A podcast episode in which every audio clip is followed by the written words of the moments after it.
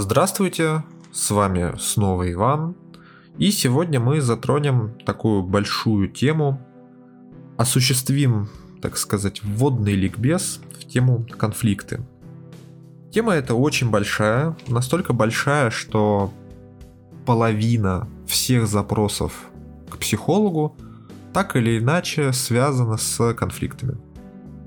А поэтому Начнем мы с определения, что же такое конфликт. И даже здесь возникает конфликтная ситуация. Значит, существует два определения конфликта. Первый, назовем его устоявшийся книжный. Почему так? Потому что если вы начнете изучать конфликтологию, или если просто захотите найти учебник по конфликтологии, вообще познакомиться с темой конфликта самостоятельно через интернет и начнете вбивать различные запросы на тему конфликтов, то вы рано или поздно, и скорее рано, встретитесь с учебником Ансупова «Конфликтология». И в этом учебнике Ансупов дает следующее определение. Конфликт – это наиболее острый способ решения противоречий. Тут надо немножечко пояснить э, за предысторию. Ансупов – человек военный. Он был, работал раньше командиром взвода радиосвязи, затем заместителем командира зенитно-ракетного дивизиона, и образование у него военная педагогика и военная психология. И, соответственно, в учебнике Анцупова все конфликты рассматриваются через такой военный прицел. То есть для Анцупова, правда, конфликт это некий наиболее острый способ, это вот когда с оружием друг на друга бегут, начинают бить, э, кричать, вот это вот конфликт. Но если просто задуматься на секунду, то получается, что если, допустим, человек вас избегает э, или не хочет с вами встречаться, потому что не согласен с какими-то вашими убеждениями или с произошедшим накануне, то это не конфликт. Если происходят какие-то ситуации, связанные с нерукоприкладством, ну, такими намеками на угрозы, да, ну, неприятными различными э, ситуациями, то это все не конфликт, это люди просто, ну, шутят, наверное, что ли, по Анцупову. То есть все что угодно, но не конфликт. И, естественно, это расходится с объективной реальностью, потому что, ну, определение это да, оно есть, оно в учебнике, как бы вот она книжка с одной стороны, но с другой стороны с реальностью не соотносится. А точнее, соотносится не до конца. И поэтому есть э, второе определение конфликта, оно наиболее широкое и наиболее правильное. Конфликт это любое несогласие сторон. И тут нужно понимать, что конфликты бывают на трех уровнях. Это межличностные конфликты, межгрупповые конфликты и политические. Уровни эти очень разные, и конфликты в них тоже кардинально разнятся между собой. Законы возникновения и протекания конфликтов разные в этих группах, а именно поэтому мы будем рассматривать исключительно межличностные конфликты, потому что ну, с точки зрения психологии нас интересуют именно они. Они наиболее острая тема у народа в принципе. У конфликта есть фазы, их пять.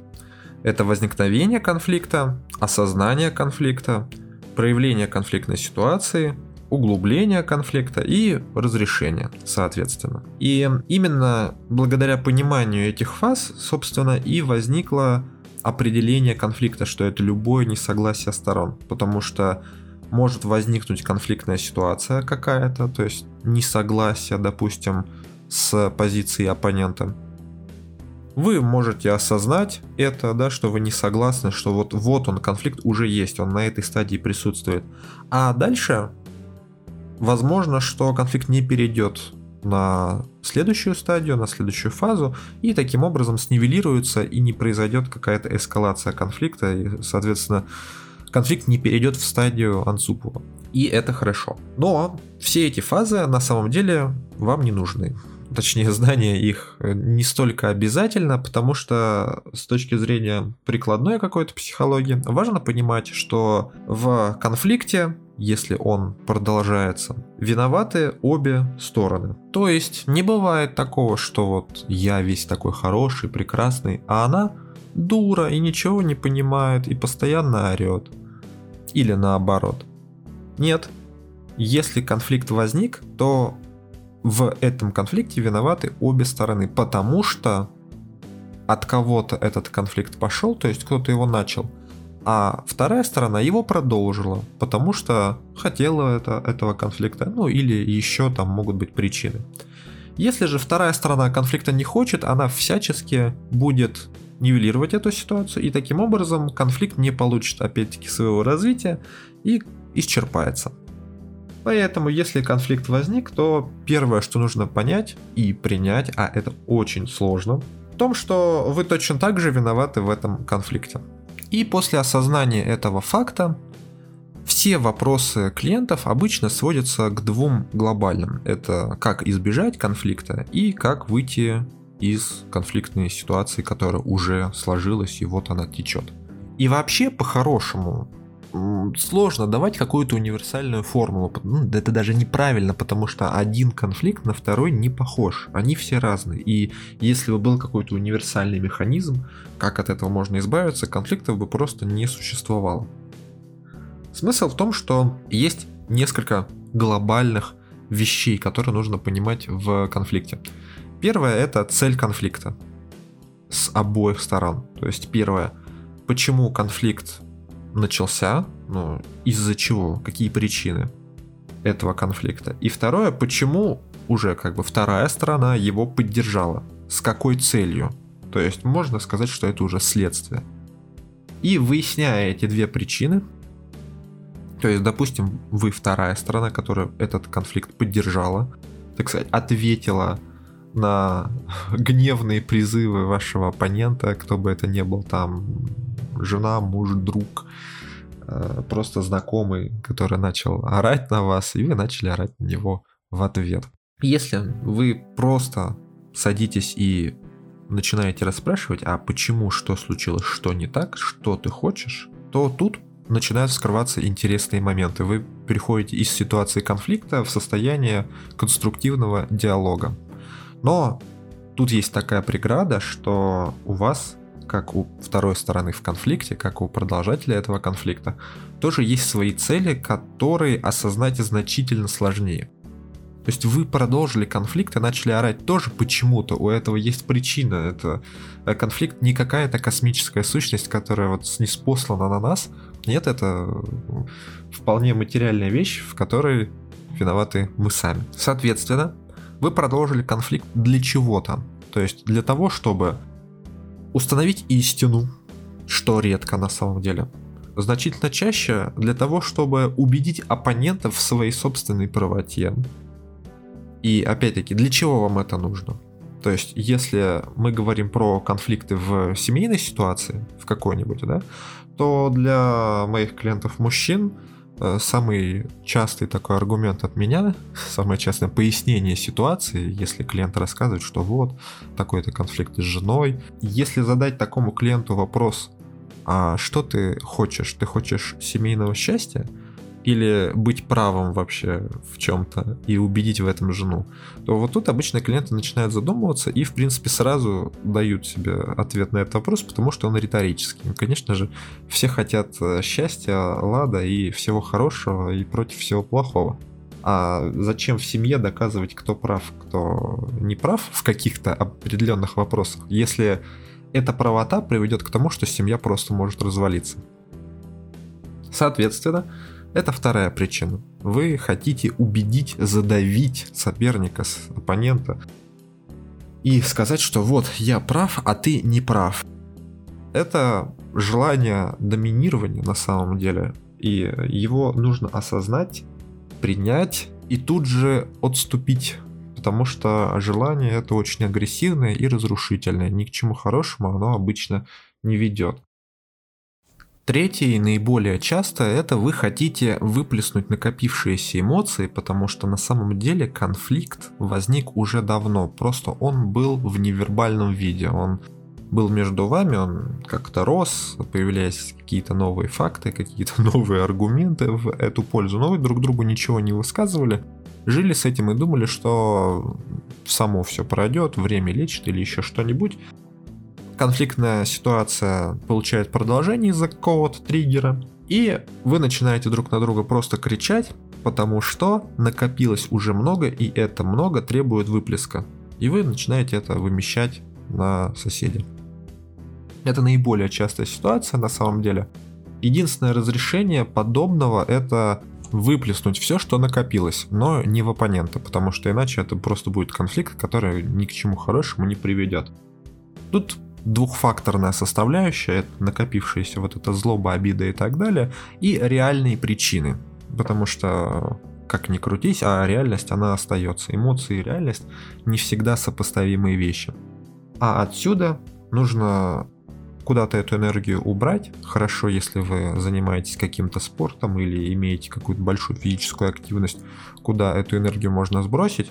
Если нет, то подойдут и такие приемы, как э, тот же крик в воду, там в ванной, или просто когда никто не видит, в лесу, побить дерево и так далее. То есть буквально выплеснуть агрессию. Даже бетонную стенку можно побить только с руками аккуратнее. И второе, это, соответственно, сесть и решить конфликт подумать, дойти до причин, убрать эти причины.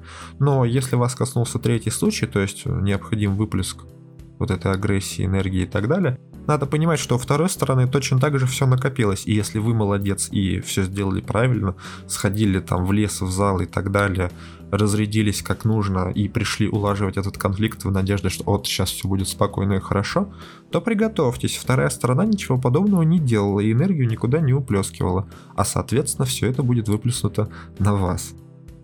К этому нужно быть готовым. Это нормально, если вы, конечно же, как-то вторую сторону не убедите в том, что так, значит, конфликт есть, я понимаю, что хочется прокричаться, так что давай пойдем и прокричимся, только не друг на друга, потому что я уже покричал в дерево. Теперь давай ты. Вот, от чего можно спровоцировать мгновенный выплеск тут же всего в вас, и ситуация продолжится. Ну, просто нужно к этому быть готовым. Это нормально, так будет, так работает этот механизм. И уже после этого, как только эмоции сброшены, все ушло, можно садиться за стол переговоров и как-то решать конфликт. Самый главный и важный закон конфликта это то, что он материален, и у конфликта есть причины и следствия. И эти причины нужно разрешить в реальности. То есть, если вы, не знаю, не выбрасываете мусор дома, и из-за этого у вас постоянный конфликт с женой, детьми, матерью и всеми остальными родственниками, потому что они недовольны вами и считают, что вам нужно выносить этот мусор. Ну, возможно, стоит начать выносить этот мусор. Или как-то договориться с клининговой компанией, чтобы она приезжала и выносила его. То есть все равно мусор сам никуда не встанет и не уйдет. И вот как бы, Иван, ну у тебя и кейсы про мусор, же смешно же. А на самом деле нет, это реальные кейсы, причем десятки и десятки, возможно, уже и сотня такого мусора много, который не уходит из квартиры сам. Еще может быть вторая, более сложная ситуация, это когда конфликт уже есть, он застоявшийся, и очень сложно найти какие-то первопричины, потому что они уже, правда, первопричины, есть уже вторая причины, третья причины и так далее, и наслоение. В этом случае нужно понимать, что э, я не смогу дать какую-то, опять-таки, конкретную формулу, особенно в застоявшихся конфликтах, такие конфликты можно решить только с психологом или с медиатором. И вот тут завеса тайны. Существует специальный вид э, психолога-юриста, называется он медиатор, который специализируется на конфликтах. Отличается от психолога принципиально медиатор тем, что может заключить медиативное соглашение. Это юридический документ, который очень полезен в сложных конфликтах, где присутствует дележка имущества детей или чего-то подобного, где есть угроза суда или, возможно, даже идет суд, эта бумага как раз-таки помогает этот конфликт решить и прекратить суд, либо как-то помочь в этом. Если вы хотите узнать о том, кто такой медиатор и что это такое подробнее, вводите в Яндекс, в Google медиатор-психолог или медиативное соглашение, и вам все выдадут. А по факту же, если мы говорим просто о каком-то межличностном конфликте, который не предполагает дележку большого там, имущества какого-то и кучи детей, то вы можете прийти к психологу, и помощь будет абсолютно та же. Абсолютно точно такая же. Вопрос только в том, что иногда, конечно, некоторые психологи не знают, что такое медиация. Такое встречается, редко, но встречается. И не знают порядка проведения медиации. А у медиации есть структура, там есть четкие вопросы, там есть определенное поведение медиатора. Все это довольно несложно, и психолог вообще должен это знать. По-хорошему. Но даже если не знает, то психолог постарается решить э, ваш конфликт в том психологическом русле, с которым он больше знаком. Ну так вот, перейдем к сложным застоявшимся конфликтам. Да, идите к психологу пожалуйста. Но что тут можно сделать самим? Ну вот если все-таки очень хочется какие-то шаги сделать до еще психолога, и не удается никак вообще, вот ни в какую найти эти причины, потому что, опять-таки, я повторяюсь, это только в той ситуации, что первопричины уже скрыты за вторым и третьим слоем. Там уже какая-то логическая цепочка присутствует. А тут можно косвенно понять, что и почему происходит, откуда пошел конфликт и куда он идет, например, по поведению сторон, в частности по вашему. Всего существует пять э, типов поведения в конфликте. Это приспособление, избегание, компромисс, соперничество и сотрудничество. В принципе, каких-то дополнительных пояснений эти названия не требуют, если только не начать их изучать с точки зрения психологии. Так вот, вам нужно понять и осознать свое собственное поведение. Я что делаю? Я постоянно приспособляюсь под вторую сторону я постоянно избегаю, да, я стараюсь не встречаться с ней, видеться как можно меньше, и вообще любой контакт меня очень нервирует.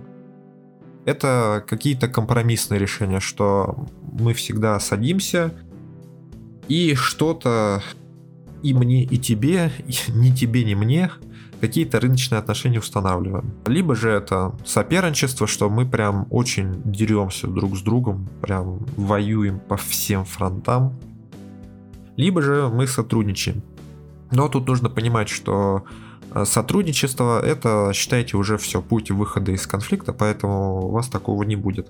Компромисс это тоже приближенно к выходу из конфликта, и если компромисс есть, то это, скорее всего, говорит о том, что ваш конфликт уже снисходит на нет, он как-то решается, вы предпринимаете какие-то шаги и вполне вероятно конфликт уже исчерпан, потому что компромисс может удовлетворять стороны и, соответственно, стать решением конфликта.